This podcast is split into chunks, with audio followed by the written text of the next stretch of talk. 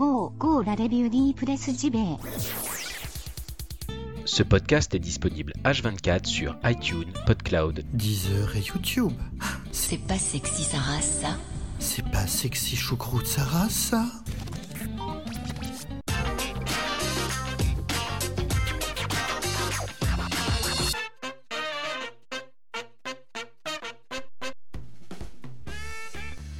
Bonjour à toutes et tous, nous sommes le mercredi 21 mars 2018, bienvenue dans votre revue de presse JV quotidienne. Bon, alors je vous préviens, gros, gros, gros programme aujourd'hui, je sais même pas comment j'ai fait pour tout synthétiser, pour tout compacter, pour que ça rentre hein, au chausse-pied euh, ce matin. Énormément euh, d'événements hier, on va parler euh, donc du Nintendo Direct, spécial 1D qui a eu lieu hier en fin d'après-midi. Gros rebondissement du côté d'Ubisoft hein, versus Vivendi. Bolloré s'est fait kicker les miches et donc on va en parler. Et aussi, vous savez qu'il y a la rubrique 100% euh, Japon du mercredi matin. Bref, un gros, gros, gros programme. Donc, sans plus tarder, attaquons tout de suite parce que là, euh, le temps passe et ça ne va pas, quoi. Ça ne va pas.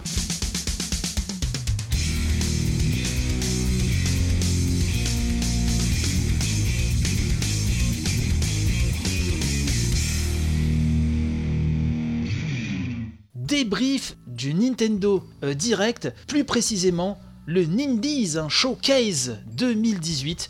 Donc c'était une sorte de Nintendo Direct qui n'a pas duré très longtemps, il me semble euh, une petite demi-heure, organisé par euh, Nintendo of America, et donc qui a annoncé euh, pas mal de jeux, alors beaucoup de portages encore, ça je pense que ceux qui aiment critiquer cet aspect-là de la console vont s'en donner à cœur joie, mais en tout cas de bien beaux jeux. Moi je suis très content parce qu'il y en a plein que j'ai pas eu le temps de faire avant ni d'acheter surtout. Enfin, pour la liste, nous avons eu le droit à un Mark of the Ninja remaster, hein, donc une version plus plus hein, du jeu d'infiltration de Entertainment, un gros hit hein, qui était sorti en 2012 euh, et donc la version Switch ce sera pour l'automne 2018. Fantasy Strike, un jeu de combat à la manière des, bons vieux jeux de baston 2D, euh, un petit jeu de versus qui a l'air bien sympathique. A été annoncé aussi Just Chips and Beats, un jeu de rythme avec différents types de gameplay intrigant avec une, une robe visuelle assez épurée, hein, comme très souvent avec ce type de jeu.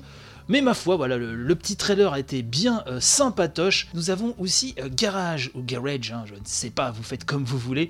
Euh, un top-down shooter qui fait furieusement penser à Hotline Miami, sauf que là, ce sont des zombies qu'il faut désinguer. Et ça, c'est prévu pour le printemps 2018. Euh, il me semble que pour Just Chaps and Beats, euh, je vous ai pas donné la fenêtre de sortie euh, qui est donc pour cet été. Voilà, excusez-moi. Pool Panic. Alors, un trailer qui m'a fait mourir de rire, une sorte de jeu de billard, mais dans des décors complètement fous. Hein, c'est estampillé Adult Swim et vraiment cette gueule cartoon US j'adore. Il y a une centaine de niveaux, un mode multijoueur qui est prévu. Donc il faudra pousser sa boule dans des décors complètement fous. Euh, écoutez, moi, il m'a vraiment tapé dans l'œil, tout comme Bomb Chicken, un jeu de plateforme avec un look qui me fait penser à du bon euh, pixel art euh, contemporain, j'ai envie de dire, matinée d'un petit look Taito de, la bonne époque. Je ne sais pas comment vous dire, mais en tout cas, ça m'a beaucoup plu. C'est une poule qui pose des bombes, ça explose partout. Elle s'en sert pour progresser, pour se débarrasser de ses ennemis, pour résoudre des puzzles. Donc un jeu de plateforme hein, en vue de profil 2D euh, attendu euh, l'été prochain et euh, celui-ci, bah, je l'attends de pied ferme. nous avons eu aussi une annonce d'une nouvelle version de Lumines, hein, le fameux jeu musical de Mizuguchi, donc qui revient dans une version remaster et qui profitera des fonctionnalités de vibration HD propres à la Switch. Donc ça, c'est pour le printemps 2018. Le jeu Reigns, hein, Reigns et Reigns, Her Majesty, sa suite, donc vont quitter euh, le monde du mobile pour débouler sur Switch. Alors vous savez, c'est un jeu qui s'inspire un petit peu de Tinder dans la manière dont on fait euh, bouger les cartes à gauche ou à droite, et c'est tout, un royaume que l'on voit évoluer sous ses yeux. On prend des décisions en choisissant telle ou telle réponse, et on fait voilà switcher la carte sur la gauche ou sur la droite, et on fait avancer son royaume dessus.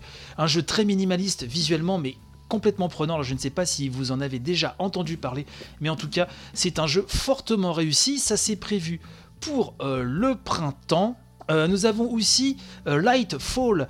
Alors, c'est un jeu de plateforme 2D euh, visuellement très minimaliste. Bon, là j'avoue, c'est un style qu'on a vu encore 50 000 fois. Ça, ça se pose un peu dans la catégorie des jeux de, de plateforme qui vont vous en faire voir de toutes les couleurs, de manière hyper hardcore, n'est-ce pas? Ça a l'air très sympa, mais j'ai l'impression qu'on en a déjà vu des centaines comme celui-ci. En tout cas, pourquoi pas Très beau jeu également, un pod, un jeu euh, 3D, alors PODE, hein, un jeu 3D magnifiquement euh, beau, je trouve. Un jeu euh, qui euh, met en avant surtout euh, l'aspect coopération. Un jeu qui m'a vraiment euh, tapé dans l'œil aussi avec sa direction artistique. Euh, nous avons eu aussi euh, West of Loathing, un jeu en fil de fer qui a l'air euh, complètement euh, barré.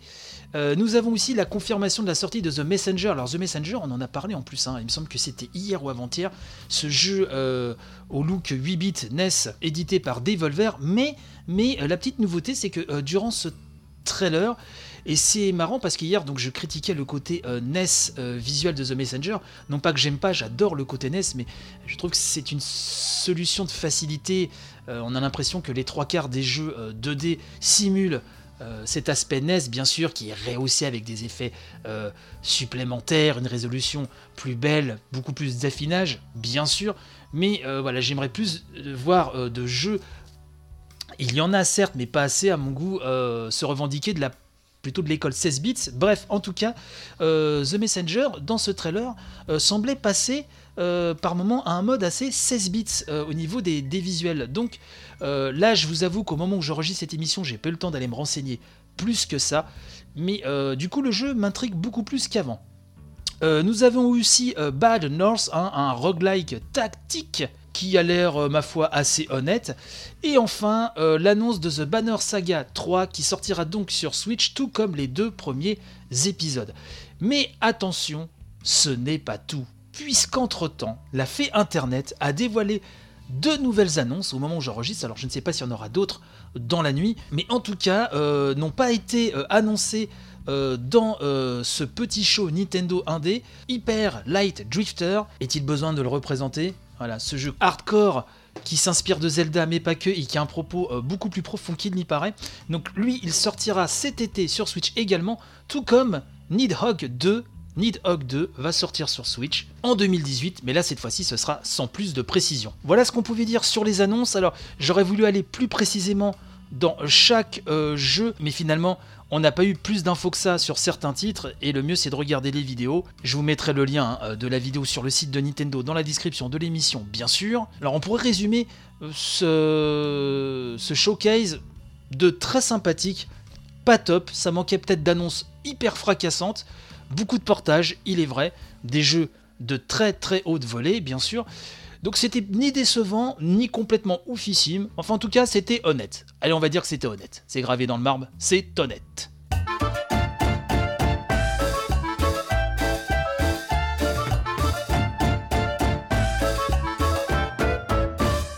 Et donc c'est tombé hier et je bouscule le programme de l'émission. J'avais plein de news à vous euh, délivrer. Euh, J'avais prévu de vous parler de Will Wright, le papa de SimCity qui revient, euh, du teaser de Bardock ou Badak, euh, selon l'école, le papa de Goku qui a eu le droit à son petit trailer, et la date de sortie officielle hein, du 28 mars en DLC de Broly et Bardock. Je voulais vous parler aussi du nouveau jeu Dragon Ball qui avait été annoncé euh, par Bandai Namco, dont on a vu un peu plus hier. Non, là je vais vous parler, donc ça je vous en reparlerai demain. Vous parlez d'Ubisoft qui a gagné son duel face à Vivendi. Chloé Wattier du Figaro a tweeté au moment où j'enregistre, hein, Vivendi cède sa participation majoritaire dans Ubisoft pour 2 milliards d'euros, soit 1,2 milliard de bénéfices pour Vivendi. Et donc elle se base sur un communiqué officiel. On apprend aussi, nous dit Chloé Wattier du Figaro, que le géant chinois Tencent, on en a beaucoup parlé hein, de Tencent, hein, le, le roi du mobile en Chine, entre dans le capital d'Ubisoft. Vivendi s'est également engagé, nous dit-on, à ne pas racheter d'actions Ubisoft durant 5 ans. De son côté, Gamecult hein, rapporte que Yves Guillemot aurait déclaré ceci, je cite, C'est une excellente nouvelle pour Ubisoft, hein, et il précise aussi que le soutien des talents des joueurs et des actionnaires a été déterminant. De son côté, Oscar Lemaire, euh, le monsieur chiffre, le monsieur écho de Gamecult, nous donne un peu plus de précision sur euh, cette histoire, sur ce duel gagné euh, par euh, le clan Guillemot. Et donc il nous explique que la réussite... Alors je cite ses tweets, hein, puisqu'ils sont très très intéressants et nous explique parfaitement un petit peu ce qui s'est passé en coulisses hein, pour arriver à ce résultat. Il nous dit, donc je cite, que la réussite des Guillemot dans le duel Vivendi Ubisoft a reposé sur deux choses principales. Premier point, augmenter le cours de l'action, faisant de l'éventuel OPA une opération bien plus coûteuse pour Vivendi, ce qui permet aussi à Vivendi d'abandonner en s'en tirant avec 1,2 milliard. hein. Il nous dit donc deuxième point, convaincre en interne qu'un rachat serait néfaste pour le groupe et les salariés, ce qui a été bien aidé par l'exemple Bolloré sur Canal, et bien médiatiser cela en externe pour l'accentuer. Il nous dit aussi, ces derniers mois, le plan de Vivendi était devenu ça va coûter cher et on risque de se retrouver avec une masse salariale qui va potentiellement nous détester et qu'on peut difficilement remplacer. C'est devenu une opération bien plus risquée qu'à l'origine. Et concernant Tencent, hein, le géant chinois euh, du mobile, Oscar Lemaire nous dit, je cite, On peut voir d'un œil dangereux la puissance que ne cesse de gagner cet acteur, ce qui n'a rien de sain pour le jeu vidéo. Mais c'est un accord à l'amiable avec Ubisoft, on n'est pas du tout dans une logique de risque d'OPA, comme avec Vivendi ou EA à l'époque. Il précise également, c'est comme leur prise de participation chez Activision ou même Dina avec Nintendo, ça cimente le partenariat entre les deux acteurs qui s'utilisent mutuellement pour le marché chinois. Voilà, c'était le point de vue euh, d'Oscar Lemaire, le point de vue écho sur la question. Donc j'espère vous avoir rassemblé à peu près toutes les infos essentielles concernant cette histoire. Et bien sûr, au fur et à mesure qu'on aura plus de détails, comptez sur moi pour vous rapporter tout ça dans l'émission. Et il est désormais temps de passer à notre rubrique du mercredi 100% Japon.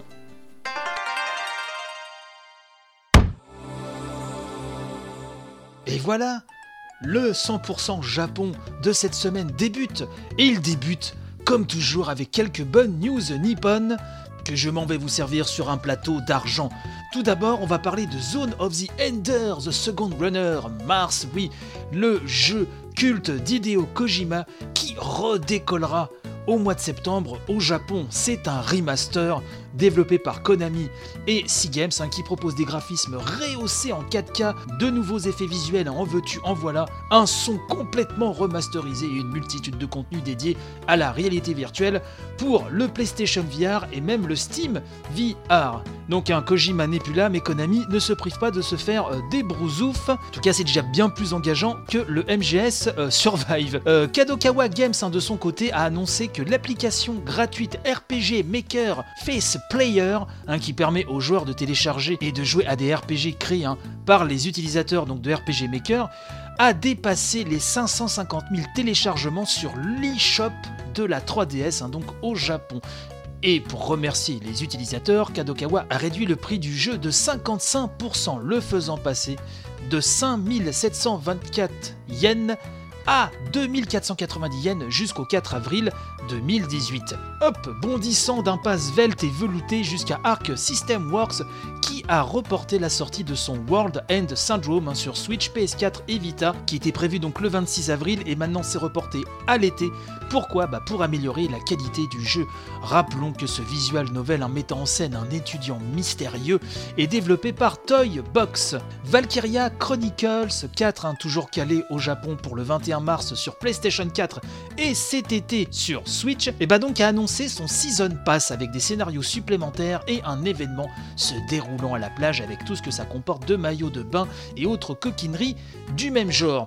Euh, donc ça commencera, euh, donc il y a 4 DLC en tout, hein, ça commencera le 29 mars avec un premier DLC à 1500 yens. Et donc, si vous achetez les 4 euh, cumulés, il vous en coûtera 5000 yens. Mais si vous prenez le pack d'un coup, hein, le petit Season Pass qui va bien, il vous en coûtera 4000 yens. Little Dragons Café a dévoilé ses premières images. Je vous mettrai le lien dans la description de l'émission, bien évidemment. Alors, qu'est-ce que Little Dragons Café? Eh ben, c'est le prochain jeu de Yasuhiro Wada, qui était déjà derrière Harvest Moon et Story of Seasons. Et c'est prévu cet été sur PS4 et Switch, et ça raconte l'histoire de deux jumeaux, un frère et une sœur, qui doivent gérer un mignon petit café, celui de leur pauvre maman qui est plongée dans un profond et mystérieux sommeil. Aidés de trois employés, les jumeaux vont donc devoir gérer les affaires du café et gérer un bébé dragon, hein, d'où les titres. Il un bébé dragon à élever dans toute cette histoire. C'est super mignon, hein, et le style graphique présente plus ou moins un cousinage, hein, dirais-je, avec celui qui drape les Harvest Moon. Euh, quant à une sortie en dehors du Japon, bon, on connaît déjà la date US qui est calée au 24 août prochain. J'imagine que la date euro ne devrait pas trop tarder non plus. À suivre donc. Je vais m'attarder un petit peu sur Zanki Zero, hein, qui est prévu pour cet été au Japon. Et Gematsu euh, nous rapporte un peu plus d'infos sur ce jeu, qui est un dungeon RPG de Spike, Shunsoft et mitonné, attention, par la team Danganronpa, ainsi que par le studio Lankars, hein, qui était déjà euh, responsable de Lost Dimension. Ce sera donc lancé sur PS4 et PS Vita cet été au Japon. Et donc euh, le dernier numéro de Famitsu nous en dit euh, beaucoup plus. C'est Gematsu dans sa bonté universelle hein, qui nous traduit ça en euh, anglais. On nous rappelle déjà le principe de base, à savoir que Zanki Zero est un jeu de survie en vue subjective hein, se déroulant sur l'île paradisiaque entre guillemets de Gareki. On alterne donc phase d'exploration et phase de donjon avec bien sûr hein, tous les combats euh, contre diverses créatures. Voilà, le minimum syndical aurais-je envie de vous dire. On a appris qu'au départ, la seule installation mise à disposition du joueur est une station d'approvisionnement en eau. Et afin de prolonger la vie des personnages principaux, donc le joueur devra développer sa base avec différents équipements, différents niveaux, pas mal de stats à gérer. Alors il faut savoir que les personnages principaux sont notamment composés de 8 clones humains. 8 hein, pas 6, pas 7, 8, hein, notez bien ça, euh, qui sont les derniers survivants de l'humanité. Rien que ça. Alors si on exclut le personnage de Sashika, hein, nous apprendons, ces héros, entre guillemets, sont liés aux 7 péchés capitaux. Ils vieilliront et mourront en seulement 13 jours. Et leur apparence changera d'enfant à adolescent ou d'adulte hein, à vieille personne. Famitsu euh, nous précise aussi que l'île de Gareki a une émission de télévision locale appelée Extend TV et donc qui guidera les personnages tout au long du jeu. Alors il y a sûrement des euh, appels comme ça vidéo qui seront tous doublés d'ailleurs, hein, nous précisons, à l'instar peut-être hein, de l'ours démoniaque Monokuma dans Danganronpa. Euh, je vous en ai déjà parlé pas mal dans cette émission, hein, ce mélange euh, de jeux d'aventure, de visual novel, de jeux de procès complètement dingo. D'ailleurs le troisième épisode est entièrement traduit sur PlayStation 4. Il faut vraiment foncer sur cette série de tarés. Bref, on retrouve donc dans Anki Zero cette vue à la première personne, donc quand les personnages parleront à l'écran ils seront euh, modélisés en 3D. On n'aura pas le droit à des artworks en 2D, mais enfin la 3D est assez honnête. Euh, on a appris aussi euh, dans Famitsu que quand les points de vie d'un personnage hein, arriveront à zéro, eh ben, le personnage décède. Hein. C'est inévitable, mais il y aura moyen de réanimer un, mort, de le faire revenir à la vie, moyennant quand même quelques contraintes qu'il faudra suivre. On pourra créer un clone hein, donc d'un personnage mort avec un système intitulé Extend Machine. Effectivement, c'est un appareil assez poussé technologiquement parlant, vous vous en doutez bien, qui permet donc de recréer des clones comme ça à la volée, moyennant bien sûr quelques conditions. Famitsu euh, nous explique également qu'il y aura plusieurs personnages secondaires dans le jeu hein, qui soutiendront toute cette bande de joyeux clones. Parmi les autres infos, parce qu'il y en a beaucoup, euh, on nous dit que les personnages principaux sont plus proches hein, de gens ordinaires hein, plutôt que des personnages un peu plus excentriques comme on peut le voir dans Danganronpa. On nous précise aussi qu'il y a des avantages ainsi que des inconvénients au vieillissement. Par exemple, nous dit-on, vous pouvez attaquer plusieurs fois quand vous êtes sous la forme d'un enfant, alors qu'il est plus facile de déclencher des attaques de charge quand on est une personne un peu plus âgée. Intéressant aussi, on nous dit que l'atmosphère dans les donjons se fera en fonction des traumatismes hein, de la psyché des personnages et donc fatalement liés aux sept péchés capitaux selon euh, le péché qui est représenté par tel ou tel personnage. Moi, ça titille ma curiosité, euh, je vous avouerai. Enfin, sachez que les donjons seront fixes dans leur level design, et ça, je suis content de ça. C'est un vrai level design. Ils ne seront pas générés de manière procédurale. Donc, je rappelle que Zanki Zero sort cet été au Japon. Moi, vraiment, le pitch, les images, etc., ça m'intrigue énormément, sachant que j'aime beaucoup Dangarompa, donc euh, sachant qu'il y a la team, euh, notamment, hein, euh, pas que, mais en tout cas qui est derrière ce projet, et j'espère que nous aurons le droit de le voir débarquer un jour par chez nous, pourquoi pas et voilà, c'est ainsi que se termine cette rubrique 100% Japon.